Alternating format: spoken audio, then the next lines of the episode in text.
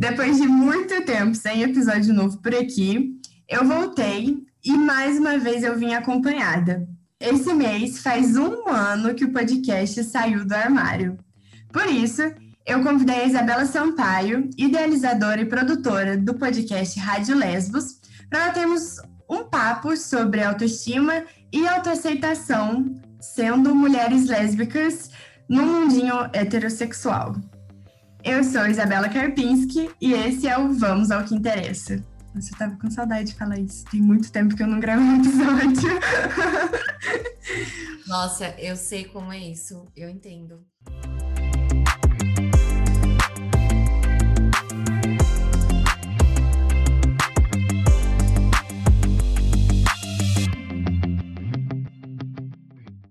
Então, então tá assim, por favor, se apresenta, Isabela. Você prefere que chame de Isa ou de Bela?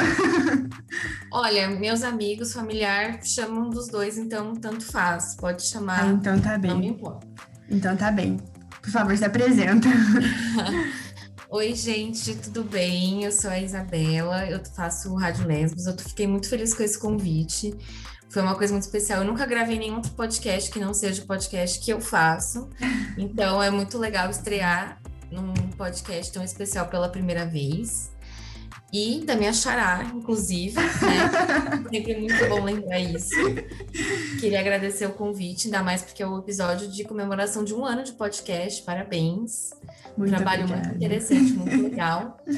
E é isso, eu também já fiquei bastante tempo sem gravar o Rádio Lesbo, minhas ouvintes sabem. Ano passado eu lancei o primeiro episódio em novembro, e aí depois eu fiquei finalzinho de novembro, e aí quase que até janeiro eu fiquei sem lançar nenhum episódio. Eu lancei dois de uma vez, três, e aí eu tive uma situação assim que me deixou muito mal, que eu não tava conseguindo lidar bem, eu fiquei um tempão sem gravar.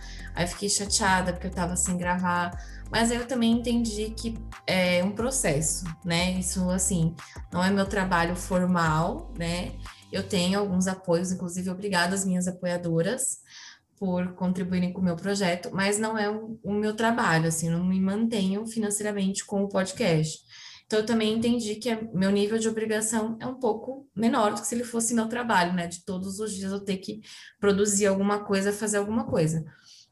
E como a pandemia escancarou, né, a necessidade do cuidado com a saúde mental, eu acho que é importante a gente também se permitir ter esses pequenos espaços, né, assim, né? Até porque sem tédio não tem criatividade. Então, é bom ficar entediado às vezes, né? Pra vir, assim, uma inspiração, você fazer um episódio super legal. E estar bem da cabeça também, né? é importante, sim. Exato, exato. Bom, vamos lá, né? Vamos ao que interessa. Inclusive, eu, amei esse nome porque eu falo bastante isso. Então, quando eu vi o, a mensagem no Instagram, eu falei: será que isso é fake? Porque não é possível, gente. Isso daqui é muito bom. Aí eu abri o perfil e não era fake, tava tudo bem, mas eu achei muito legal. Obrigada. Não, não é fake. Tá bem, né? Ainda bem. Bom, então vou contar um pouquinho do meu processo para vocês. Por favor, por favor. Acredito que para a maioria das pessoas, principalmente para minha faixa etária, agora eu tô com 26, deve ter sido uma experiência parecida, né? Pela, pelas minhas amigas, enfim, pelas pessoas com quem eu converso, já, já ouvi relatos sobre os relatos. Não é sempre uma história feliz, né? De nossa, foi tudo lindo, fui acolhida, fui incentivada a ser eu mesma. Não, não foi assim. Essa é uma minoria, né? Infelizmente, essa é a minoria. Eu fico feliz que hoje as coisas estejam caminhando para um outro lado, né? Que as coisas estejam mudando. Ao mesmo tempo, eu penso, que raiva, por que, que não foi comigo isso? O que está sendo agora, né? Mas antes tarde do que nunca. Então, assim, Hum, claro que tem muito caminho para percorrer até chegar ao ideal, né? O normal, enfim, mas até lá a gente vai lidando como dá. Bom, é, entender a minha orientação, a minha sexualidade foi um processo muito longo, porque eu não pensava muito, sabe? Pra mim era uma coisa tipo, tá dentro de mim, eu sinto isso, ok, né? Eu nunca tinha parado para pensar até eu ter que falar para alguém. Não era uma coisa muito que vinha. E aí, quando eu comecei a perceber que eu precisava falar para as pessoas, né? Eu percebi que não ia ser fácil. Então, eu passei muito tempo escondendo isso, de muitas pessoas, principalmente da minha família, e contei só para os meus amigos, que na época estudavam comigo, né? Nós éramos amigos da escola e tal, a gente estava junto todos os dias. E aí, 100% de aceitação, não tive nenhum amigo que naquele momento tenha falado alguma coisa para mim. Mas, na época, minha melhor amiga também me apoiou super e tal. E aí, uns anos depois, começou a ser o contrário. Minha família me apoiar, me respeitar mais do que os meus amigos. Então, assim, é muito doido isso, né? Tudo bem que os meus amigos agora são outros, né? Mudei a turma de amizade, lógico, até porque você vai crescendo, você vai perdendo contato, você amadurece, as pessoas mudam, né? Mas a pessoa que mais me machucou, perdeu contato, foi essa minha melhor amiga, que depois de um tempo eu acabei, é, como muitas lésbicas e muitos gays, entrando numa fase de hetero, hetero gente, esqueci a palavra, heterossexualidade compulsória, pronto, lembrei. E aí eu comecei a namorar com um amigo meu, de outra escola, eu mudei de escola depois de um tempo tal, e comecei a namorar com ele, e eu contei para ela, falei, ai, amiga, eu tô namorando com fulano e tal. E ela virou para mim e falou assim, ai, bem melhor, né? Eu falei, como assim? Tipo, eu não entendi o que ela quis dizer. Ela falou, ah, é bem melhor, né, do que ficar lidando com preconceito. Ai, ter que ficar se explicando, né, para as pessoas e tal. Eu fiquei assim, tipo, meu ah, Deus. É melhor, tipo assim, sabe? Cortei o assunto, porque eu lembro que nesse dia, eu lembro assim, exatamente da cena, do momento, do que eu estava indo fazer, da roupa que eu estava usando, eu lembro de tudo, de tudo mesmo. E gente, eu estava indo para um show com o meu namorado e eu acho que ela foi também. Ou ela, ou a gente recebeu uma carona do pai dela, foi uma coisa assim, mas acho que ela foi junto, sim. E ela falou aquilo antes do show, e eu passei o show super desanimada, era de uma banda que eu queria muito ver. Eu passei o show inteiro assim, sem vontade de nada, sabe? Mas aquilo ao mesmo tempo, é, eu demorei muitos anos, muitos anos para falar para ela isso, e eu nem consegui contar. Assim, teve um dia que num episódio do podcast eu comentei isso, e ela ouviu o episódio e veio falar comigo, falou: "Olha, essa amiga sou eu". Eu falei sim. E ela falou: Ah, eu não lembro de ter falado isso. Eu falei: Não, tudo bem. Eu não, não espero que você peça desculpas agora, até porque eu também na época não falei nada para você mas aconteceu. E ela ficou meio que testando se era real ou não. E aí isso me machucou mais ainda do que o que ela já tinha falado. E eu falei, cara, quer saber? Eu acho que, como várias outras pessoas que serão da minha vida, ela vai ser mais uma pessoa que vai passar por essa situação. E daí, isso tudo aconteceu no começo do ano, e depois, em fevereiro e março, tiveram mais alguns conflitos, assim, e eu simplesmente me afastei. E aí eu fiquei um tempo sem postar episódio, porque eu tava chateada, né? Eu tinha feito episódio com ela, e aí eu peguei e falei, não consigo deixar esse episódio aqui, porque não faz sentido. A gente tava falando sobre amizade, e isso para mim não existe mais. Então, fui lá, apaguei também, enfim, e foi isso. E dentro da minha família isso mudou completamente, mas a, a lembrança mais doce, assim, que eu tenho é de momentos com a minha avó, de ter conversado sobre isso com ela, que foi a primeira pessoa que soube. A pessoa que, na verdade, sempre soube, né? Mas, enfim, a primeira pessoa que eu falei, que eu verbalizei isso, né? E sempre contei tudo para ela da minha vida, até ela falecer, ela sabia de absolutamente tudo. Então, era uma relação muito especial que me faz muita falta nesse sentido, né? Às vezes eu penso, putz, queria tanto contar isso para ela, sabe? E não posso contar. E aí falo em pensamento, ai, tomara que ela esteja ouvindo agora que eu tô falando, sabe? E fico tentando manter essa relação. E com o meu pai, eu também já falei um pouco sobre isso em alguns episódios do podcast, que foi assim, muito difícil. Foram anos muito complicados, porque ele era a pessoa mais próxima de mim, né? Eu sou muito mais próxima dele do que da minha mãe. Até cinco anos atrás, eu morei só eu e meu pai. Então, nós éramos, assim, melhores amigos. E para ele foi um choque, porque era uma pessoa muito conservadora, de uma outra geração, de uma família que, assim, era bem preconceituosa, sabe? Enfim, descendentes uhum. de italiano, e eles não são pessoas muito mente aberta Mas eu também cheguei uhum. e falei, uhum. cara, é isso. Se você não gosta disso, se você não gosta de quem eu sou, então tudo bem, então não faça parte da minha vida. E aí, quando eu coloquei esse limite, ele percebeu que ele não ia conseguir não fazer parte da minha vida. E aí eu pensei, putz, que bom. que bom porque isso era um dilema que quando me dei conta da minha orientação sexual, isso era a coisa que mais pesava para mim. Isso foi a coisa que me levou a ter um relacionamento heterocompulsoriamente, a tentar me encaixar em vários padrões que eu não pertencia, que não fazia sentido para mim. Uhum. E quando isso começou a mudar, eu pensei, bom, então é minha chance agora também de descobrir quem eu sou, porque você não sabe quem você é quando você mente para as pessoas, porque você começa a mentir para você também. Nossa, porque sim. se você fala a verdade, você quer viver aquilo, mas você não pode. Ainda mais assim, sendo sendo uma mulher lésbica no mundo no mundo hétero que a gente fica tipo assim, sim. tentando esconder aquilo o máximo possível, né? Sim. E era difícil porque eu era uma adolescente eu não era maior de idade, eu não trabalhava, eu não tinha nenhuma outra pessoa que pudesse me abrigar e falar, não, faz isso, faz aquilo.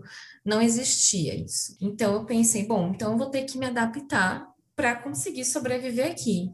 E querendo ou não, eu nunca sofri violência física dentro da minha casa, meu pai nunca foi essa pessoa, nunca, sabe, nunca foi esse homem violento assim. Falou alguns absurdos, tipo, ah, mulher só serve para ser sua amiga, ah, isso é uma fase, ah, isso não existe. Ah, isso é porque você é gorda, porque você não tem autoestima. Eu fiquei pensando, gente, mas eu tenho autoestima. Eu nunca achei que tem alguma coisa de errado. Meu Deus. Vocês já perguntaram se eu quero emagrecer? Ninguém nunca perguntou, sabe? As pessoas presumem essas coisas. E aí eu comecei a perceber que nunca foi sobre mim, sabe? Sempre que alguém direciona algo negativo para você, nunca é sobre você. É sobre ela. Ela tá incomodada, ela tem receio de passar por isso porque ela não sabe lidar. Esperei eu fazer é, 18 anos para pensar o que eu queria fazer, mas eu ainda estava nesse relacionamento e me mantive nele até os 20, 20? Acho que até os 20, 19, 20 mais ou menos. Caramba!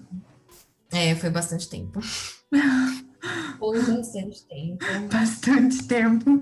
É, e aí, quando a coisa começou a ir para um lado de tipo, vamos morar junto? Vamos morar fora do país? Vamos fazer alguma coisa? Eu pensei, gente, não, não, o que que tá acontecendo? Tem alguma coisa muito errada. E eu peguei e falei, eu acho que eu não quero mais estar nesse relacionamento, porque assim, eu nem sei o que eu sinto sobre essa pessoa, sabe? Eu nem sei, eu não conseguia imaginar, tipo assim, tendo uma vida com essa pessoa. E eu peguei e falei, olha, não aguento mais isso. E a gente deu uma afastada, sem terminar, assim, a gente ficou meio distante e tal. E aí chegou um dia que eu falei, preciso tomar coragem, preciso tomar coragem, vou falar agora que eu não quero mais. E ele tinha ido na minha casa me ver, e eu não consegui falar pessoalmente porque meu pai chegou bem na hora. Acho que eh, ele tinha ido no mercado, eu acho. Eu pensei, nossa, agora eu vou falar rápido, vou falar rápido. e aí, quando você não consegue, tipo, você trava, eu ficava olhando assim para ele, ele olhando pra mim, tipo, o que que tá acontecendo, né? Uhum. Na minha cabeça, eu pensando, quero terminar, quero terminar, quero terminar. Aí fica, e parece eu, que tá na ponta da língua e não vai. Uhum. Sim. Tá quase que você tá quase gritando para dentro, mas para fora você não consegue falar. Falei, bom, já era. Aí meu pai abriu a porta e pensei, putz, deixa quieto. Deixa pra lá, não era pra ser. Mas aí quando ele saiu, meu, meu ex, né? Quando ele saiu pela porta, falei, cara, eu não aguento mais, eu vou mandar uma mensagem no WhatsApp porque eu não tô aguentando mais isso. Foi péssimo, gente, eu sei, tá? Mas eu tinha 19 anos né? por favor entendam que eu não sou mais essa pessoa mais por mensagem, tá? Tá tudo bem agora. Eu mandei uma mensagem assim: olha, eu acho que eu não quero mais namorar com você. Não foi nem tipo, eu quero terminar. Foi, eu acho que eu não quero mais. E aí ele pegou e falou: tudo bem, eu entendo. Eu também estava pensando sobre isso. Eu pensei, graças a Deus. Que bom. Se for mentira ou não, não importa. Que bom que ele também pensou em algum momento e que eu não vou carregar esse peso, sabe? Uhum. Porque sempre que a mulher que toma essa atitude numa relação heterossexual, ela é extremamente culpada. Nossa, que foi sim. o que aconteceu comigo. Amigos próximos nossos não entendiam porque eu não quis mais ficar com ele. E aí aconteceu assim uma puta de uma confusão. Eu descobri que uma amiga minha, que também era amiga dele, trabalhava com ele falava mal de mim para ele, junto com ele, inclusive, porque ela achava absurdo eu ter terminado com ele. E eu fiquei, gente, mas a pessoa nem me perguntou por quê. Sabe, a pessoa, tipo, não, não perguntou se eu tô bem. O que que aconteceu? Ele poderia ter me traído e a pessoa nem ia saber, porque ele não ia contar isso pra ela também. Entendeu? E aí, quando eu soube que eles conversavam, eu percebi que ele me pintava como uma pessoa horrorosa. E eu só pensei, que bom que eu terminei. Nossa, ainda bem. Sim.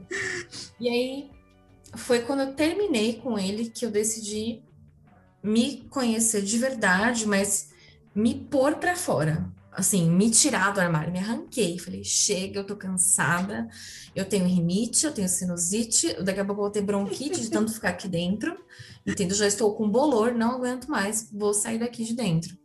E aí foi um processo mais complicado, porque daí teve todo essa, esse embate da família, de falar que não aceitava, de falar que não queria fazer parte, que não queria mais saber, que era melhor então que eu não convivesse com eles. E eu falei, tudo bem, então tudo bem, não vou conviver. E aí eu vim morar com a minha mãe, e aí fiquei cinco anos morando com ela, agora eu tô morando sozinha. E aí passei por todo esse processo, e aí foi difícil porque meu irmão não sabia, mas o meu irmão sempre foi super tranquilo, né? Geração Z, gente, vai falar o quê? É, nasceu viado também, vai falar o quê? Não tem nada E aí eu comecei, ele me perguntou um dia, ele começou a me fazer algumas perguntas. E eu falei, meu Deus, o que, que eu respondo para ele, né? Porque ele era criança, eu não sabia muito bem o que falar. Falei, ah, quer saber? Eu vou falar a verdade, mas de um jeito tranquilo. Falei, olha, eu terminei com o fulano porque eu não gosto de homem. E ele ficou assim. Mas você namorava com ele há tanto tempo? Eu falei, pois é, eu não gostava. Eu só me dei conta depois, sabe? E aí eu fui explicando um pouco para ele, ele foi entendendo. E aí foi muito mais tranquilo. Foi, acho que a única pessoa que nunca falou nada negativo para mim nesse sentido, que nunca fez eu me sentir mal com isso, sabe? Uhum. Com toda essa situação. O resto foi lidando num processo e hoje em dia, tipo, normal, sabe? Não, não é um assunto, só acontece, entendeu? Sim. Minha namorada conhece minha família, as minhas outras namoradas também conheceram. E é isso, sabe? Assim, não tem. Nossa, a fulana vai vir aqui hoje, meu Deus, como que vai ser? Não tem isso. Assim, isso Ai, teve no começo, né? A primeira vez que eu apresentei uma namorada pro meu pai foi um choque, assim, eu Ai, me tremi o que, eu faço? Eu falei, eu agir normal, entendeu? Porque ele quis conhecer, né? Não foi uma coisa que eu impus também, deixando claro. Eu entendi o processo dele, o tempo dele, eu respeitei esse momento, que não é fácil, né, gente? É uma coisa difícil para quem tá lidando. É... Não justifica, né? O, o pai colocar o filho para fora de casa, agredir, ofender. Isso nunca justifica mas a pessoa também tem que ter um tempo para absorver uma coisa, né? É como Sim. se alguém te soltasse uma bomba e você tivesse que reagir na hora. Não tem como é, você. É muito, é muito daquilo, né? Que, tipo assim, é, quando a gente nasce, já tem muita coisa que, querendo ou não, se espera de uma mulher, né? Tanto de mulher quanto de homem, mas no nosso caso, né? Sim. Já se espera, já imagina o mundo todo assim, né? Todo rosa, cheio de lacinho e com o homem do lado. Então, assim, querendo ou não, é assim, uma quebra de expectativa, né? Mas que é, também, então... como você falou, não justifica nada. Não justifica. E meu pai era uma pessoa que queria ter feito festa de 15 anos, debutante mesmo. Queria, falava do dia que ele ia entrar comigo na igreja para eu casar. Então, tudo, assim, que fique claro que ele alimentava isso para ele, porque eu nunca falei nada, tá? Isso eram expectativas que ele criou e colocava sobre mim. E aí que cheguei, chegou um dia que eu virei e falei, olha, eu não quero essas coisas para mim desse jeito. Sabe? Eu posso casar e pode ser só no civil e tá tudo bem. Eu nem sou católica, eu tenho um horror ao catolicismo, ao cristianismo, enfim, tenho pavor dessa religião, tipo, fiz primeira comunhão obrigada, sabe? Então, assim, nunca gostei. Eu estudei numa escola de freira, gente. Ai, meu Deus. Cabelo, que quando eu, quando eu entrei na escola não era mais só é, convento barra escola. Hum. Já era só uma escola católica, que eu não sei o que é pior, mas enfim. Era uma escola católica, era uma escola mista, tinha meninos, meninas também. E a escola dava a catequese. Detalhe, eu nem fui numa igreja de sábado fazer a catequese, como a maioria das pessoas faziam. Eu fiz na escola. Meu Deus. Então, assim, terça-feira, eu lembro claramente desse momento. Tipo, terça-feira, começava às nove da manhã e até meio-dia. Meio-dia a gente almoçava, depois ia para aula tudo na escola. E aí tinham várias datas de comemoração de frades. Nossa, feriado católico. Menina, de um tudo, entendeu? Eu estava até falando para minha namorada outro dia, eu não sei o que que ele era, padre, sei lá, menina, ele tinha um cargo lá, assim, religioso, eu não lembro o que que ele era, que ele dava o curso da catequese, que eu tenho certeza que ele era viado, certeza, absoluta. É que eu guardei o papelzinho que minha mãe achou, que senão eu te mostrava aqui no vídeo para você ver certeza, ele tinha jeito, a voz, tudo dele era assim, estampava viado, sabe? Bem estereótipo. Sim, e dava para perceber que ele tentava se segurar. Hoje, quando uhum. eu paro para lembrar, eu tenho essa impressão de que ele ficava se controlando muito. Tipo, Ai, que péssimo. Não posso dar pinta, não posso falar tal coisa, não posso fazer tal coisa. É muito, muito doido, porque, tipo assim, eu antes, assim, quatro, quatro não, são uns dois anos antes, assim, deu de eu me assumir, assim, também, eu era de grupo de jovens, assim, da igreja católica também, e eu lembro que, tipo assim, tinha meninas lá que eu tenho certeza que, assim... Eu não cheguei tão longe, eu fui num evento de grupos de jovens na igreja dessa minha melhor amiga, mas eu nunca frequentei nem igreja, nem nada. Nem, nem meus pais frequentavam, entendeu? Fazia menos sentido ainda eu estar ali envolvida, sabe? Fazia menos sentido ainda. Então, mas enfim, continua. Não, eu não sei o que me deu na cabeça, porque meus pais também não eram assim, é, frequ frequentantes, eu acho que é essa palavra que usa. Mas, assim, eu também fui na onda de uma amiga e entrei para o grupo de jovens da igreja e tal. E tinha gente lá que eu tenho certeza que. Uma menina lá que eu tenho certeza que era lésbica. E, tipo assim, eu lembro que quando eu me assumi, eu ainda fiquei um tempo indo no grupo de jovens. E aí eles ficavam mandando indiretas, assim, sabe? Falando, tipo. É, é preferível você virar freira do que seguir tais caminhos, do que fazer tais escolhas. Eu tava tipo, ai meu Deus, tanto que eu falei, gente, não tem como eu continuar aqui, porque, nossa, é muito, é muito assim mesmo. Triste que tem gente que realmente entra nessa onda, né? Então, sim, e eu ficava, eu me sentia muito bem, né, quando tinha alguma coisa assim, porque eu me sentia menos culpada. Hum. Eu demorei tanto tempo para perceber que eu associava a minha felicidade à culpa cristã, né? Vamos dizer. até porque as outras religiões não, não estimulam a culpa. A, a única que estimula de fato a culpa é o cristianismo. Então, assim, é muito bizarro. Mas eu lembro que nessa escola a gente tinha uma matéria chamada ensino religioso, que eles não falavam só sobre cristianismo, eles falavam sobre todas as religiões. Caramba! Mais laico, assim, bem menos preconceituoso do que se espera. Tanto que eu não lembrava que eu tinha estudado sobre o candomblé, sobre a Umbanda, e meu pai um dia me lembrou, ele falou assim, você não lembra que na escola você fez uma lição sobre isso? E eu, não. Aí ele fez, eu até te ajudei a desenhar os orixás. Eu falei, pai, não tenho ideia do que, que você está falando. Mas eles falavam muito sobre isso. E tinha umas coisas interessantes, assim, né? Sobre compaixão, sobre empatia, sobre solidariedade. Eles faziam várias campanhas de arrecadação de tudo que você imaginar e estimulavam que nós fizéssemos também. Então, tinham pequenas coisas que eram legais, assim, né? Que não necessariamente estavam atreladas à religião, até porque caráter não vem da religião, né? Vem da própria pessoa. E chega um momento que você entende que quem tem mais tem que dar mais acabou, essa é a conta, porque precisa fechar em algum momento e só fecha dessa forma. Mas foram valores muito legais que, que outras escolas que não tinham esse viés, por exemplo, não falavam muito, sabe? Não faziam muita questão. Tinha campanha do agasalho, do agasalho, perdão, mas não cobravam que a gente fosse lá, que a gente participasse. E essa escola já tinha essa, essa cobrança, assim, e que até que foi legal nesse sentido, né? Foi a única coisa boa que realmente aconteceu lá e que é, prestou, porque assim, história passava pano total para bandeirantes, jesuítas, né, gente? Que já era até de se esperar. Se não passasse, eu ia achar esquisito. Mas, enfim, passava ali um pano, tanto que eu descobri adulta que bandeirantes eram pessoas horrorosas, né? Imagina a vergonha que eu passei, mas tudo bem, né? Pelo menos descobri em algum momento. E, enfim, e aí fui tentando, né, lidar com isso e tal, me descobrindo, né, quem eu era, o que eu queria, como eu faria. E aí outro dia minha namorada falou assim: "Nossa, você é muito corajosa, você pensa uma coisa e você faz". Eu falei: "Sabe o que que você passar anos não podendo fazer nada, só planejando, só pensando como vai ser?" Que daí quando você tem um pouquinho de autonomia, você fala: "Eu vou fazer tudo o que eu quero agora, porque agora eu banco o que eu quero fazer". Porque dependendo financeiramente e legalmente, né, da família, você não tem como fazer essas coisas. Então eu vejo vários relatos de pessoas falando assim: "Ai, eu me assumo agora, minha família é muito preconceituosa".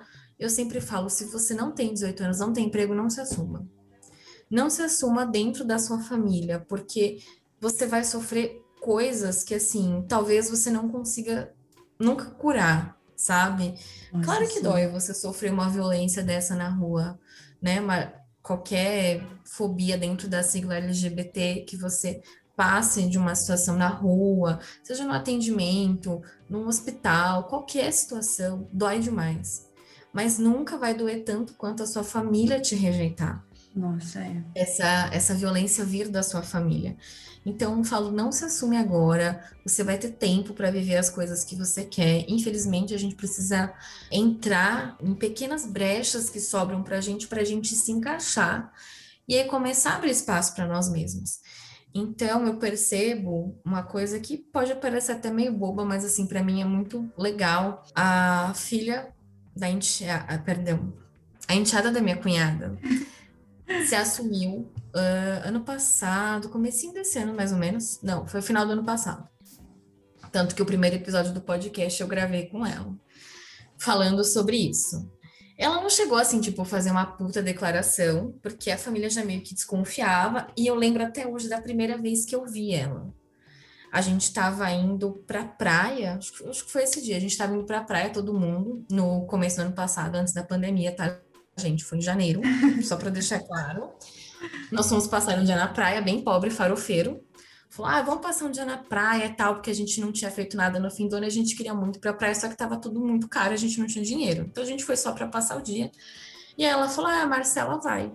Beleza. Quando a gente chegou no apartamento dela, para esperar meus sogros é, chegarem, daí a gente todo mundo junto, eu olhei, pensei, hum, será? Não sei. Guardei para mim. Aí passamos o dia na praia, entrou no mar comigo, com a minha namorada, com, a, com as minhas cunhadas. E teve uma hora que ficou só nós, assim, conversando. E eu percebi que ela queria fazer algum comentário, alguma pergunta, ela queria falar alguma coisa. falei, gente, isso aqui tá esquisito. Aí tá bom. Aí passou o dia, acabou o dia, a gente foi embora. E eu vi ela mais umas duas, três vezes assim. E aí teve um dia que eu não aguentei. Falei pra minha namorada, falei, amor, acho que essa menina é sapatão. Ela falou, Marcela, imagina. Eu falei, eu acho que é. Mas ela tá namorando um menino. Eu falei, ih, menino, não tem nada a ver, não. Aí ela falou, nossa, é verdade, né?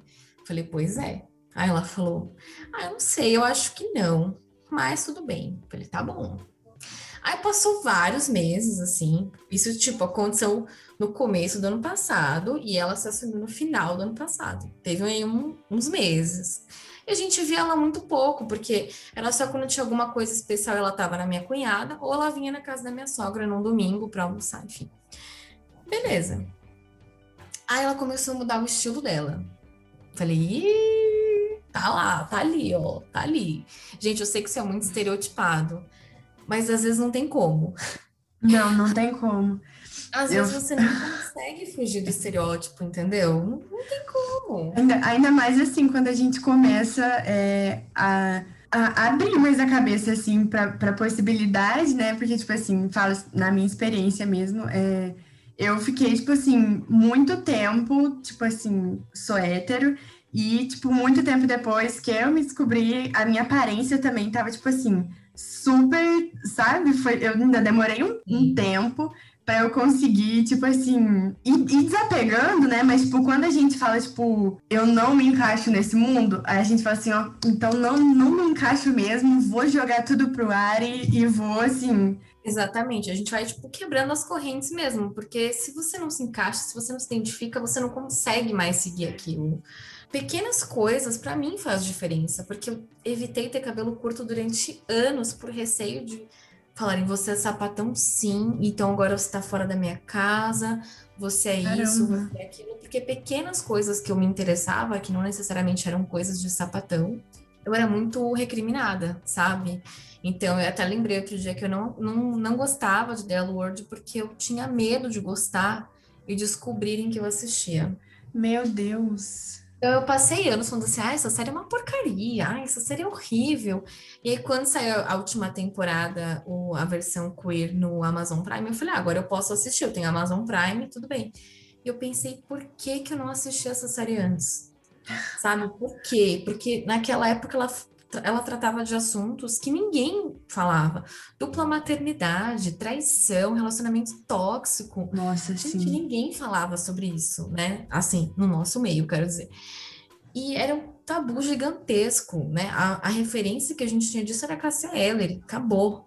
Ninguém tinha nenhuma outra referência sobre sim. isso, né? Que também não falava muito sobre esse aspecto da própria vida. Então era muito difícil você saber essas coisas, né? E eu pensei e falei, que desperdício. Eu devia ter comprado aqueles DVD tudo e ter assistido mesmo escondido. Eu devia ter visto, sabe? Porque teria feito muita diferença. Né? Eu teria descoberto coisas, entendido coisas que eu levei anos para entender, porque eu não tinha referência, sabe? Esse é um caminho que eu acho que a gente que precisou passar por essa vivência forçada dentro do armário, a gente ainda vai ter, né, assim, uma descoberta maior, autodescoberta, na verdade. Tem até uma psicóloga que estava falando sobre isso no Instagram outro dia, sobre a segunda adolescência de mulheres lésbicas, né, o momento em que a gente vive situações que a gente se sente adolescente de novo, porque são tão genuínas uhum. e remetem um pouco a isso, né, tipo assim, você andar de mão, da, mão dada com a namorada, você ter um domingo em casa com essa pessoa só assistindo série, coisas que você fazia antes, é, ou escondida, ou sozinha, desejando estar com essa pessoa, ou num relacionamento heteronormativo compulsório. E aí eu falei, caraca, finalmente alguém escreveu como eu estou me sentindo há meses, porque eu achava que era só eu que estava passando por isso. Então eu fiquei com vergonha de comentar, de perguntar para outras pessoas. E aí quando ela postou, eu fui ler os comentários, quase 100% das mulheres que responderam estavam sentindo a mesma coisa. E eu falei, caramba, isso é um sentimento que ao mesmo tempo é bom, é horrível, porque não deveria estar acontecendo agora. Eu fui privada tanto tempo de viver isso que eu estou vivendo agora, quando eu deveria viver outras coisas, sabe? Então fica meio que uma competição do que eu escolho agora, né? O que, que eu sinto agora. Mas ao mesmo tempo, né, que nem eu falei no começo do episódio, antes tarde do que nunca. Mas, assim, só para fechar tudo o que já aconteceu, é, já fazem 11 anos que eu me assumi pela primeira vez, faz bastante tempo. E recentemente eu fiquei olhando para tudo isso, sabe? Não, não só pelas coisas que eu contava no podcast, mas pelas coisas que eu falei na terapia. Começou a vir vários flashes, assim, várias situações. E eu comecei a pensar, preciso pôr para fora. Aí, na minha mudança de casa, eu achei um, uma latinha com vários caderninhos do Crepúsculo. Sim, eu era fã, tá? Vou ter que falar aqui, era muito fã. E recentemente assisti todos os filmes com minha namorada, podem me julgar, não tem problema. A gente assistiu todos os filmes enquanto eu estava na casa dela é, em abril. E foi muito bom, porque o filme é horroroso, é ridículo, é mal feito. A história é péssima mas você pensa, ai, que bom que é um problema que eu não tenho agora, entendeu? Então, vou viver um problema que eu não tenho agora para me divertir. É muito bom. E aí eu achei esses caderninhos com vários desabafos dessa situação que eu vivia há uns anos atrás. E eu não consegui terminar de ler, porque tinha umas coisas assim que eu falei, não, eu não vou conseguir terminar de ler isso, não tô pronta. Mas que eu também não joguei fora, porque em algum momento eu quero reler, eu quero entender quem eu era, sabe? Até para me condenar menos, me culpar menos, me acolher mais, sabe? Eu acho que a gente também Vem muito disso. E cansei de ouvir que eu precisava ser a melhor em tudo, porque eu já era sapatão, né? Então eu não podia errar. Né? Eu não podia ir mal na faculdade, eu não podia largar a faculdade, eu não podia deixar de estudar, eu não podia me assumir no meu trabalho, porque eu sou sapatão e as pessoas não iam me contratar. E aí eu tinha que mentir, gente, trabalhar num ambiente aonde todo mundo é hétero e você tem que fingir as coisas, é uma tortura. Então hoje eu fico pensando que eu jamais aceitaria passar por essa situação de novo. Jamais. Eu não consigo mais passar por essa situação. Porque não dá, entendeu? Porque eu, eu volto para 11 anos atrás, todas essas situações que eu me escondia. Eu falo, cara, não dá, entendeu? Eu não passei por tudo isso para voltar para lá. Voltar, sim. Sabe? Eu passei para sair disso. Então, não aceito mais, não minto mais, não falo mais. Se eu não fico confortável em falar, eu tenho uma namorada, eu não falo nada também. Mas eu também não minto mais, sabe? Uhum. Porque eu prefiro não falar, porque às vezes a pessoa, né, não sei, está conversando com o motorista da Uber, por exemplo, e você se sente insegura, né? O cara já demonstrou que, sei lá, ele é eleitor do Bolsonaro. Você não vai falar que você é sapatão, Sim. né? Você não sabe qual é o nível de intolerância que ele tem. Então, eu, por exemplo, não falo, mas eu também não É. minto, Sim. né? Se ele perguntar alguma coisa, eu falo, aham, tá, e mudo de assunto. E é isso, né? Eu também, minha segurança, minha vida em primeiro lugar. Eu não quero ser uma existência militante, sabe? Eu não quero viver para isso. Eu existo para além da militância também, sabe? Eu não preciso todo ano fazer um protesto exigindo os meus direitos. Eu acho que eu também posso, quando eu tô vivendo uma coisa legal, só aproveitar, sabe? Que eu tô vivendo uma coisa legal. E aí, depois também parar para pensar, refletir e quebrando esses tabus, né? Também não vou só aproveitar o que as outras pessoas conquistaram para eu estar aqui e fazer as coisas que eu quero fazer. Mas ao mesmo tempo, eu não acho que eu tenho que todo é, final de junho, julho, ir lá na parada gay só para militar. Se eu quiser ir só para aproveitar e curtir, eu posso só para aproveitar e curtir, para ver meus amigos, para dar risada, sabe? Para passear, para celebrar a minha existência, entendeu? E é isso. Sim, eu tava. Eu acho que foi no Cineclube. Estavam falando assim. é, sobre, tipo assim, como sempre se esperam. Na verdade, estavam falando de um, um cineasta e tal, mas como né, encaixa na situação, assim, de como sempre esperam que, que pessoas que são de movimentos sociais minoritários, que tudo que essas pessoas, que nós fazemos, seja para militar, né? Tipo assim, seja em volta de- dessa, dessa única partezinha do que nós somos, né? Tipo assim, é, como é que como cobram-me quando a gente não fala sobre isso, quando a gente quer falar sobre outras coisas, falam tipo, nossa, mas você não vai, não vai fazer isso, você não vai falar sobre isso, você vai deixar tipo assim raso mesmo e tipo não é raso, né? É só outras outras partes do que somos. Isso me fez lembrar várias situações que hoje em dia acabam sendo um pouco menores, mas que por muito tempo eram muito comuns. Por exemplo, você tem uma sapatão na sua cidade, na sua escola, qualquer meio social que você frequente, e você por algum acaso não é amiga dela, não fala com ela, as pessoas não entendem que você não fala com ela. Sabe, acha que só porque é sapatão, primeiro que você tem que ficar com a pessoa, namorar com a pessoa. Nossa, mas por que vocês não ficam? Amiga, eu nem sei o nome dela as outras pessoas colocam em você essa obrigação de que você precisa ser amiga de todas as sapatões do mundo, como se todas fossem legais. Não, não são, gente. A maioria sim, mas também a minoria não. Então, não sou obrigada, entendeu? Não quero, não vou fazer.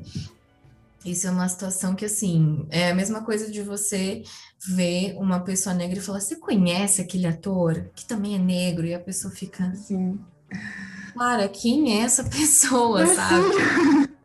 Como assim? Quem é essa pessoa? Eu não sei. E aí você fica, como você não sabe quem é? Sabe? Tipo assim, cobrando que outra pessoa saiba porque tem uma coisa, uma coisa em comum com ela, sabe? Isso é, isso é muito absurdo. Eu vejo isso acontecer, assim, bastante ainda, infelizmente. Mas, gente, as pessoas são muito sem noção, sabe? Muito sem noção. Ai, olha. É cada uma, né? Repilar, eu tenho que me controlar. Não sei se você já assistiu na net da Hannah Gadsby. É um... Ah, assisti, assisti. Um, uma coisa que, a, que ela falou lá é que, tipo assim, eu vira e mexe, eu paro pra pensar sobre isso, porque me afeta muito, assim. É, ela disse que ela tava na loja com a mãe dela e a mãe dela virou pra ela do nada e falou alguma coisa, tipo. A única coisa que eu me arrependo na sua criação é ter te criado hétero. E aí, tipo, é um negócio que sempre pega para mim, assim, sabe? Eu sempre paro para pensar, porque, tipo, eu fui criada em cidade pequena. E, assim, eu não tinha outras possibilidades, sabe? Para mim, não era uma possibilidade para mim. Era sempre, tipo assim, ah, existe aquela menina lá, mas ela é sapatona, não chega perto. É como se, tipo assim, como se fosse uma doença, sabe? De ter situações de, tipo assim, eu, é, uma menina vir falar comigo E até é engraçado, porque no fundo eu tava tipo, vem falar comigo, vem falar comigo, vem falar comigo. Meu Deus, sim, esse é o sentimento. Pois é, mas tipo assim, ainda foi na época que, que eu nem era assumida, eu era tipo, sei lá, criança assim, sabe? Criança, eu devia ter, sei lá, uns 12 anos de idade.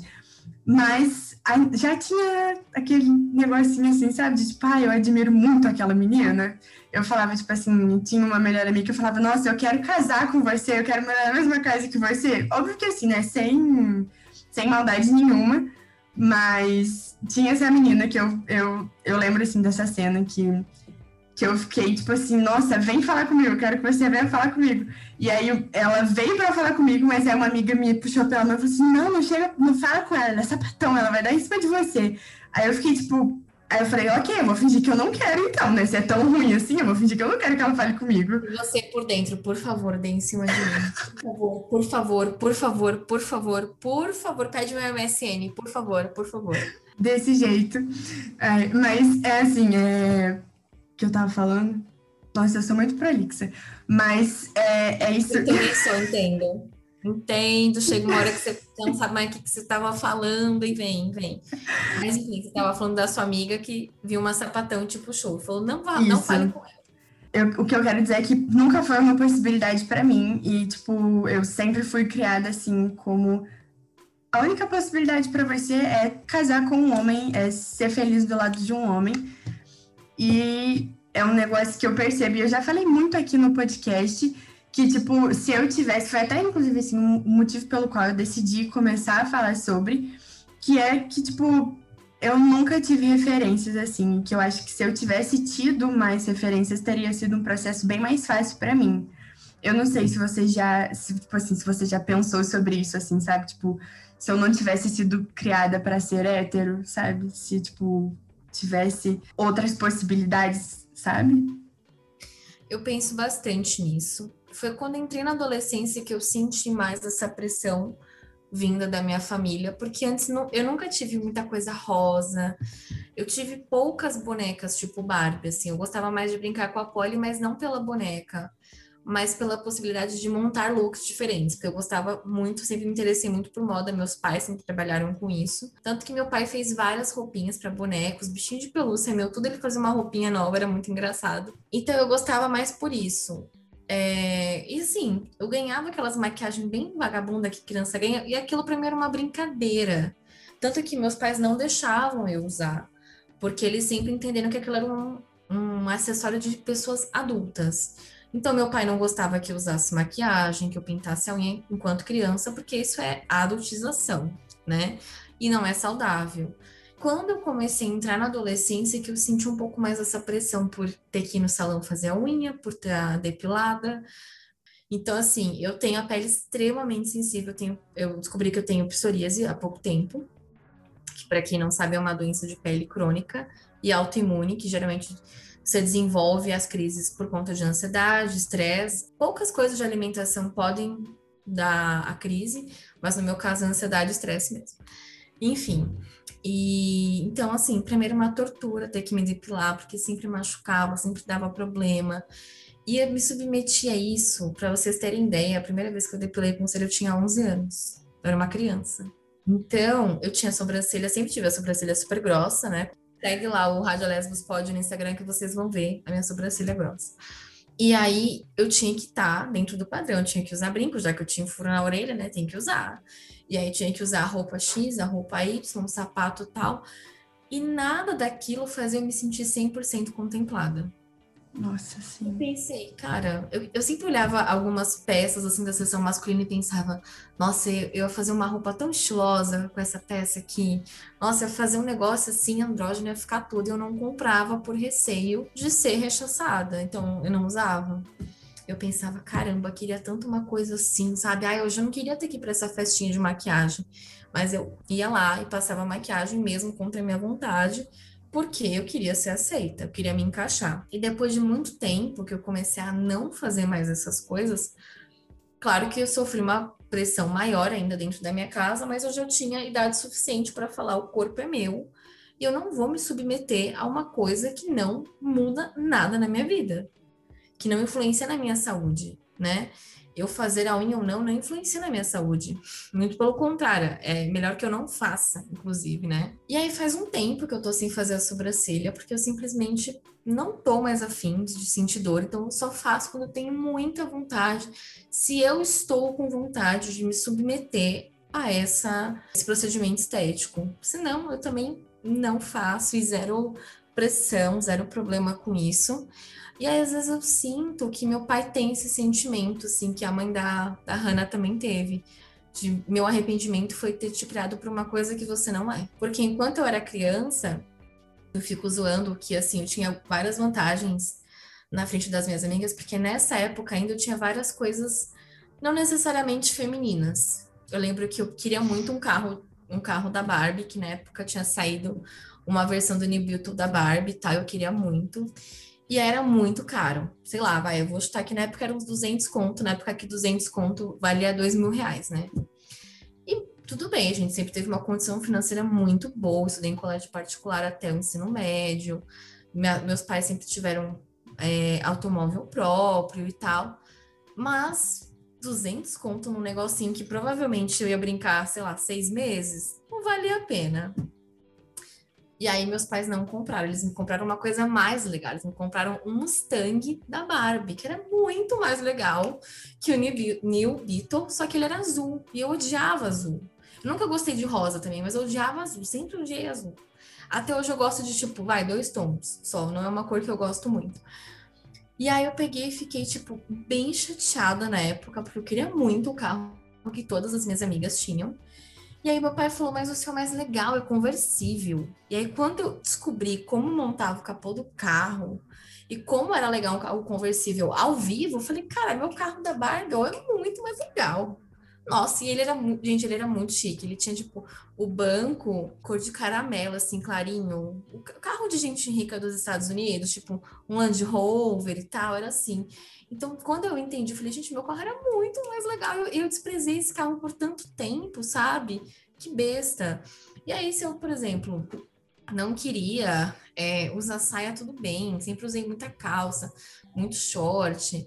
Nunca fui, nunca sofri essa pressão assim de tipo, olha, você tem que usar salto, sabe? Você tem que pôr salto. Essa pressão específica eu nunca sofri dentro da minha casa é, muito menos criança, né? Tanto que meus pais, meu pai, principalmente qualquer coisa que beirasse o adulto, ele já se incomodava um pouco, ele não queria que eu fizesse.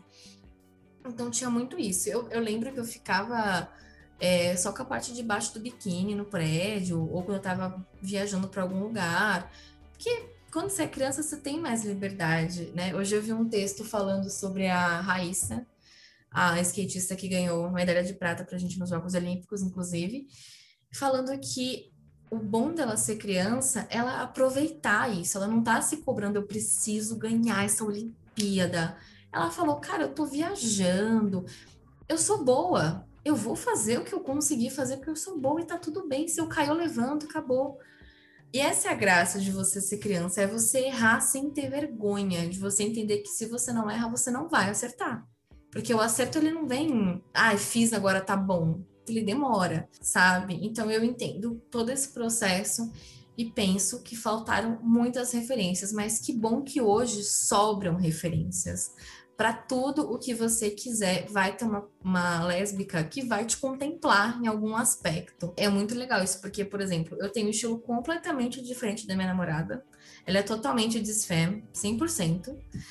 E ela tinha muita dificuldade de se sentir estilosa com as roupas que ela usava. Ela sempre gostou de ver outras mulheres caminhoneiras, mas ela se sentia meio fora do padrão ali do estilo que ela queria seguir. E ela veio conversar comigo e tal. Ela falou assim: Ah, o que, que você acha desse tipo de roupa? Aí me mostrou uns dois, três looks. Cara, eu falei: Acho lindo. Nossa, mas será que vai ficar bom em mim? Eu falei: Você é uma caminhoneira, minha filha. Vai ficar ruim em mim, que não tem nada a ver com esse estilo. Vai ficar ótimo em você.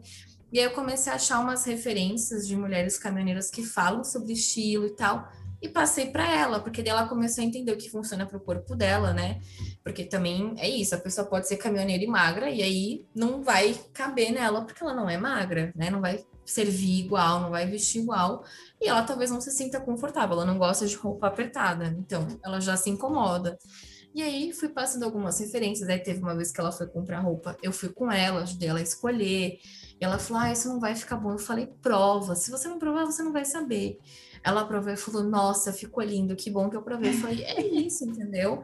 Ninguém vai falar: Nossa, que merda, arranca isso. E se falar também, você tá comprando com o seu dinheiro, sabe? Você já é uma mulher, você faz a sua escolha de quem você quer ser, como que você quer se mostrar para o mundo. E se essa é a forma que você escolheu, que você se sente bem, assuma ela até o final, sabe? Mantenha aquilo mesmo para você. Então é legal também ver isso, né? Porque antes a gente tinha a caminhoneira como uma pessoa. As, algumas pessoas têm ainda, infelizmente, como uma pessoa violenta, como uma pessoa que é só ativa, Nossa, né? Sim. Como uma pessoa que é totalmente invisibilizada e só serve ali para fazer um papel de homem. Quando na verdade ela não é um homem, ela não quer ser um homem. Não, é. Né? Sempre bom e reforçar aí, isso. Sempre bom, gente, né? Porque a mulher ela não performa a feminilidade que ela quer ser um homem trans, tá bom? 0% preconceito com pessoas trans, que fique claro, não sou TERF, pelo amor de Deus, tá? Mas as pessoas precisam parar de assumir que Nossa, uma pessoa sim. que não segue o padrão do gênero específico, ela é não binária ou ela quer ser trans, porque, gente, tem nada a ver uma coisa com a outra. Nada a ver uma coisa com a outra. Pessoas, deixa as pessoas em paz. Nem toda LGBT é queer e não tem que ser. A pessoa vai ser o que ela quiser, o que ela se identificar. E é isso. Ah, se você quer ser, se seu pronome é elo, delo, eles, qualquer pronome que você quiser seguir, é seu, você escolheu, beleza. O meu é ela, dela, e vai ser enquanto eu estiver viva, porque é assim que eu me identifico, sabe? E a gente também bate muito nessa tecla, a gente conversa muito sobre isso, eu e ela, porque é muito bizarro, assim. Nunca perguntaram para ela diretamente quem era o homem, se ela fazia papel de homem, mas já presumiram várias coisas, por exemplo, que ela que me pediu em namoro, sim, tudo bem, foi ela mesma, mas não foi por isso que ela me pediu em namoro, sabe? Meu Deus, não tem sim, nada nossa. a ver. Quando eu pedi a minha namorada em namoro também, a gente foi contar, assim, para um pessoal, aí todo mundo falou, foi, foi você, não foi? Aí a gente ficou sem reação, assim, na hora, ficou tipo... Aí eu falei, não, gente, fui eu. E aí, tipo, é assim, é muito, muito, muito, muito, muito doido. No meu outro relacionamento já teve, assim, gente que chegou mesmo e perguntou, tipo assim, ah, quem é o homem da relação, sabe? Na época, assim, a gente ainda tava muito, muito nova, ainda tinha aquele negócio de, sim, de que tem isso. E aí a, a minha ex falou, não, sou eu e tal. A gente também já sofreu muito, assim, por conta disso, mas graças a Deus estou num relacionamento saudável agora, lindo, maravilhoso. E que, tipo assim, eu também tenho pensado muito nisso, assim, sabe? Tipo, como eu, Sim. como mulher lésbica, ainda, tipo assim, reproduzo muito dessas coisas e, tipo, enfim, é, é um negócio que eu também fico muito bitolada. Te cortei, é, não é porque a gente é lésbica que a gente não erra também, né? É. Porque a gente cresce numa sociedade que não está preparada para nossa existência do jeito que a gente quer ser. Então, esse dia eu estava vendo uma polêmica de lésbicas falando que outras lésbicas muito femininas é errado, que não pode existir, que tem, que não pode ceder ao padrão. Vamos lá, gente. Supondo que você tem um trabalho, lá, você trabalha como advogada, que é uma profissão extremamente formal, onde as roupas são super formais e geralmente quando você vai para uma audiência você tem que estar maquiada. Como que você não vai se maquiar, sabe? Tudo bem, você pode começar aí um dia ou outro sem, dar uma desculpa ali, outra aqui, até que as pessoas parem de te questionar sobre isso.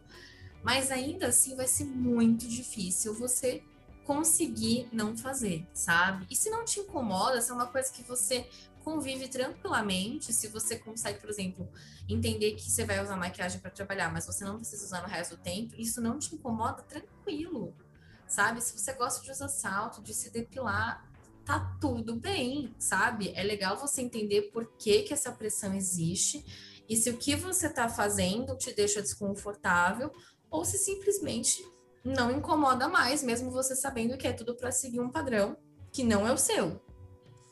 Sabe? Que não é aquilo que você precisa fazer para você levar como verdade para você, né? Mas assim, aos poucos, entendeu? Eu acho que quanto mais você segregar, quanto mais você falar não pode ou pode, assim, quem somos nós para falar o que uma pessoa pode, o que uma pessoa não pode fazer, entendeu? Eu faria tal coisa? Não, mas se você faria, tá tudo bem, sabe? Faz aí, beleza. Entendeu? Desde que não seja, sei lá, alguma coisa contra a lei, né? Tranquilo, faz aí, problema seu, sabe? A gente cobra tanto que as pessoas respeitem é, a nossa existência, as escolhas que a gente faz, assim, né? Tipo, ah, eu quero ter o cabelo assim, o cabelo assado. Que quando acontece ao contrário, a gente nem se questiona por que, que a gente tá obrigando as pessoas a fazerem o que a gente não faria, sabe? Ai, mas nossa, você é assim e você passa maquiagem e você gosta? Nossa, que absurdo, sabe? Porque você gosta.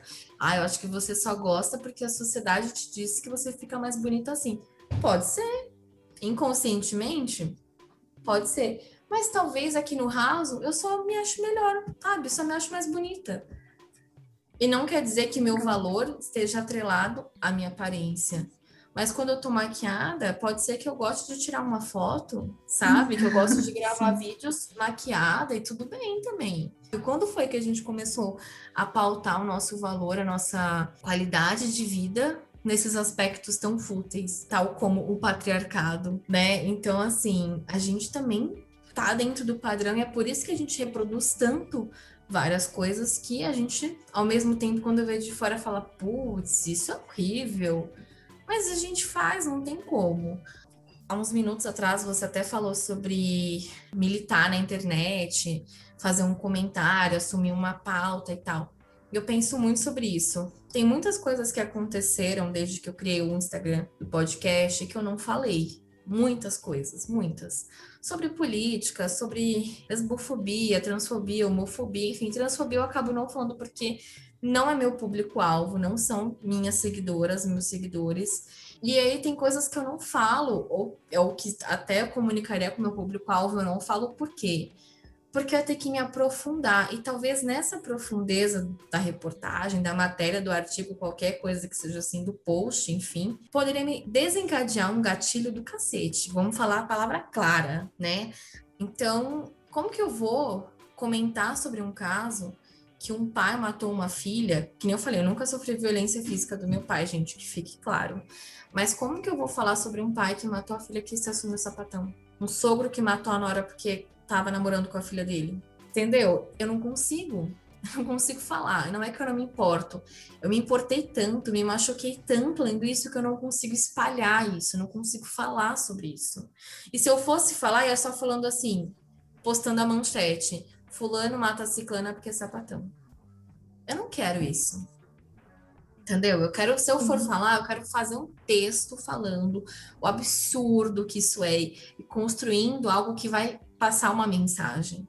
Se eu não estou passando uma mensagem, eu não falo nada entendeu? Até porque aquilo me machucou, me doeu.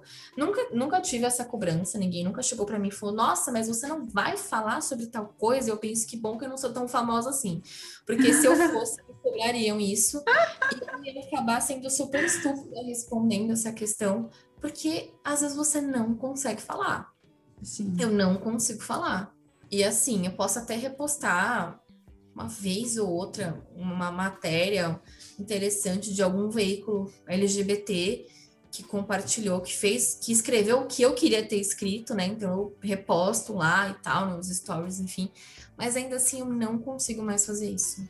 Eu não consigo mesmo. Eu falei bastante sobre o coronavírus, porque isso daí é uma coisa que eu senti que eu não tinha como não falar, que eu, eu realmente precisava falar. E foi o máximo, sabe? Foi o máximo. Falar um pouco do Bolsonaro e de corona foi o máximo que eu consegui levar de informação violenta nesse sentido, assim, nos tempos que a gente está vivendo agora, porque tem coisa que eu realmente não consigo falar, que é, pega num lugar para mim que Nossa, sim. não dá. E é que nem eu falei, eu não tenho que existir só para militar, só para protestar. Eu entendo as pessoas que têm uma vida de ativismo. Entendo, eu admiro. Mas eu não sou essa polícia, polícia, meu Deus. Eu não sou essa pessoa. eu não quero ser uma existência só política. Tudo é político. Isso eu, realmente acho que é uma grande verdade, assim. Então, tudo isso faz a gente pensar nessa representatividade. Quem está me representando agora? Eu acho assim, se você gosta de acompanhar notícias sobre o mundo LGBT, sobre mulheres lésbicas, notícias gerais, assim, né? Sejam elas boas ou ruins, enfim. Tem muitas páginas no Instagram, muitos veículos que estão falando sobre isso, sabe? Que estão engajados não só no ativismo, mas são jornalistas. Gente, eu não sou jornalista, sabe? Não é minha função é, da notícia no Instagram. Eu nem sei escrever uma matéria, não tenho ideia de como escreve, não sei, não sei mesmo. Então, assim, não tem como, sabe? Não é, não é sobre isso que eu quero falar. Mas, enfim, me sigam lá no Instagram, Rádio Lesbos Pod. Tem duas temporadas já o podcast, tô no comecinho da segunda temporada. Graças a Deus, sexta-feira sai episódio novo, depois aí também de um 15 dias aí sem postar, porque, né, mudança, muita coisa. Nossa, Mas tô aí, se vocês quiserem trocar alguma ideia, alguma coisa, pode mandar mensagem. Lá tem todas as formas de me contactar no Instagram. Enfim, tem conteúdos legais que conversam um pouco com o que a gente falou aqui no episódio, com as coisas que a Isa fala no perfil dela também. E é isso. Muito obrigada pelo convite. Eu tô aqui me sentindo à vontade de encerrando o episódio porque eu falei demais, gente. Era para ter só 20, 30 minutos, tem duas horas já. É, né? é, é, um episódio especial, entendeu? Assim, tá liberado, tá tudo liberado. É um episódio em comemoração a um ano de podcast. Tudo bem, o diretor aqui liberou, tá, meninas? Mas Esse assim, produção. a produção liberou aqui. Mas é, é isso. Eu fiquei muito feliz com o convite, com a minha estreia como convidada de podcast. Me convidem para mais episódios, por favor, tá? Eu gosto ah, de falar. Óbvio. Sabe, sem ter obrigação de editar e tal. Ai, muito gostoso só gravar o podcast. A gente pode ficar Fica aí à vontade. Você já, já deu encaminhamento aí, então. Muito obrigada. Aquela visita que vai na casa dos outros e tira o sapato, põe o pé no sofá. Eu. eu sou essa visita. Tá ótimo, aí. Eu só vou pedir para você deixar, assim, eu sempre faço isso em todo final de episódio, para você deixar uma mensagem para as nossas seguidoras sobre, assim, tudo isso que a gente falou, sabe? Mas para lembrar que, assim, nossa existência não é só violência, muito pelo contrário. Enfim, deixa, deixa a sua mensagem aí para quem vai ouvir esse episódio. Falhar que minha palavra para o mundo, será que um dia chega? Não sei. Se eu fosse deixar uma mensagem, bom, eu falaria várias, né? Porque eu sou prolixa, não sei fazer resumo, enfim. Mas o principal, vou reforçar tudo que eu já falei até agora aqui nesse episódio, que é para a pessoa cuidar dela mesma, sabe? Se priorizar nessa situação. Se você não tem condições de bancar a sua verdade, a sua existência da forma como você gostaria, não precisa desistir, mas entenda isso como uma pausa para você se planejar, tanto financeiramente quanto psicologicamente, porque eu percebo, eu lembro que lendo os caderninhos que eu achei, o quanto eu comentava que eu queria fazer terapia e eu não ia para terapia sabe? Eu não fazia, porque eu achava Caramba. que eu estaria indo só para me curar, sabe? Não para de fato entender o que estava acontecendo comigo. Mas hoje a gente fala sobre terapia de uma outra forma. Então, se você tem condição, se você não tem, procura o SUS. Tem várias casas de acolhimento que oferecem um serviço. Eu já fiz um post sobre isso, indicando todas as psicólogas que eu indiquei são sapatão Algumas atendem a valor social, outras fazem vários acordos ali, atendem convênio, enfim, podem dar até sessões de graça para quem está numa situação de vulnerabilidade. E assim, nunca desista, sabe? Sempre insista em você mesmo. Pense no tanto que você insiste nas outras pessoas, o quanto você quer que aquela sua amiga se sinta bem, ou sua família, ou sua namorada. Pensa isso e faz isso com você mesma sabe? Porque só você vai conseguir te tirar do fundo do poço, te levar para o caminho que, assim, quando você trilhar o caminho que você quer, você vai falar, putz, agora eu entendi tudo, sabe? Tudo assim, tudo que aconteceu, né, até aquele momento. Você vai sentir que, assim, o trem entrou no trilho, encaixou e vai para frente. Essa é a sensação que dá. E demora, tá? Não vai acontecer em um ano, dois, mas vai acontecer. Então, tenha paciência e vai se planejando. Eu percebo que fez muita falta para mim ter um planejamento financeiro também.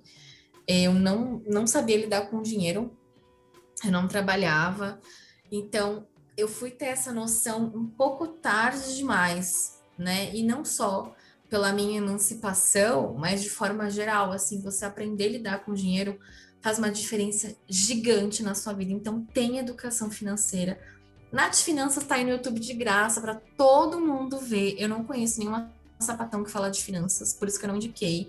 Mas se vocês conhecem, vejam e me indiquem também, porque eu tô atrás de uma sapatão que fala sobre isso há muito tempo. Eu Nossa, não acho. até caçar agora. Por favor, sapatões que falem sobre finança, contabilidade, pelo amor de Deus, gente. Faz uma promoção aí nesse post pra gente te encontrar no Instagram, minha filha, porque a gente não te acha. Então é isso cuida de você, pense em você, se planeja, porque tudo que você está fazendo agora é para construir e para ser quem você quer ser. E isso é um processo. Perfeita, perfeita. Muito obrigada, Isa. Eu queria muito te trazer aqui quando eu ouvi seu episódio. Fiquei muito feliz que você tenha topado, esteja aqui e participado do episódio de um ano, que é um episódio muito especial. E muito obrigada. Foi um prazer enorme. Imagina, eu que agradeço pelo convite. Para mim foi realmente uma honra participar não só do seu podcast, mas como do episódio especial de aniversário. é realmente muito especial. E assim, eu amei. Fica aqui o convite para você ir no Rádio Lesbos falar um, sobre o que você quiser, tá? Tema livre aqui, ó. Joguei, joguei aqui e a gente vai combinando. Mas eu gostei muito. Considere uma amiga ganha aí pra vida. Vamos continuar ah. combinando em off. E é isso, eu fiquei muito feliz. Ouçam o Rádio Lesbos, acho que vocês vão gostar também. Sigam a página, acompanhem os conteúdos. E também apoiem a, a Isa no Apoia-se. Isso, no Apoia-se. Obrigada por divulgar minha campanha, eu fiquei com vergonha de divulgar. Ai, que é isso, ué. Será que eu falo? Mas já que você sugeriu aqui, eu vou falar, agora eu vou falar. Né? Tem uma coisa que eu faço pouco, né? Que é falar. É, a minha campanha vocês acham super fácil lá no site da Apoia-se mesmo, digitando podcast Rádio Lesbos, ou você pode entrar no meu perfil, no Linktree da Bio, tem todas as informações sobre as plataformas que estão disponíveis, sobre a campanha, você vai clicar, não tem como não achar, tá escrito campanha Apoia-se, clicou nesse botãozinho, você vai ser direcionado para lá, e lá vão ter todas as informações. A minha meta mensal, quais são as recompensas. Eu quero muito da EcoBags, então, por favor, gente, apoia a valor da EcoBag, por favor. Já tem duas apoiadoras que não receberam porque ninguém mais apoiou. Então eu não tenho como comprar as coisas. Por favor, vamos lá apoiar. É baratinho, gente. É 20 reais por mês. Vocês podem assinar ao valor de um real. Vocês podem me mandar só um Pix se vocês não quiserem pagar todo mês também. Entendeu? Tá tudo lá na campanha na descrição. Todos os meus episódios têm essas informações do Pix, tudo certinho. Se vocês não acharem, para ficar mais fácil, o meu Pix é o mesmo e-mail do e-mail do podcast que também está na minha bio. Então não tem como você não achar. Entendeu? Se não, se falar, ah, não achei porque não quer depositar para mim dinheiro, porque tá lá, tá tudo tá lá. Tá tudo na bio. Tem que procurar, gente. Vocês têm que parar de ser preguiçosos procurar. Tá tudo lá. Tudo Beijo, Isa. Eu amei o convite. Espero que as suas convidadas também gostam. E é isso. Boa noite. Boa noite. E bom dia, boa tarde. Não sei que horas vocês vão ouvir.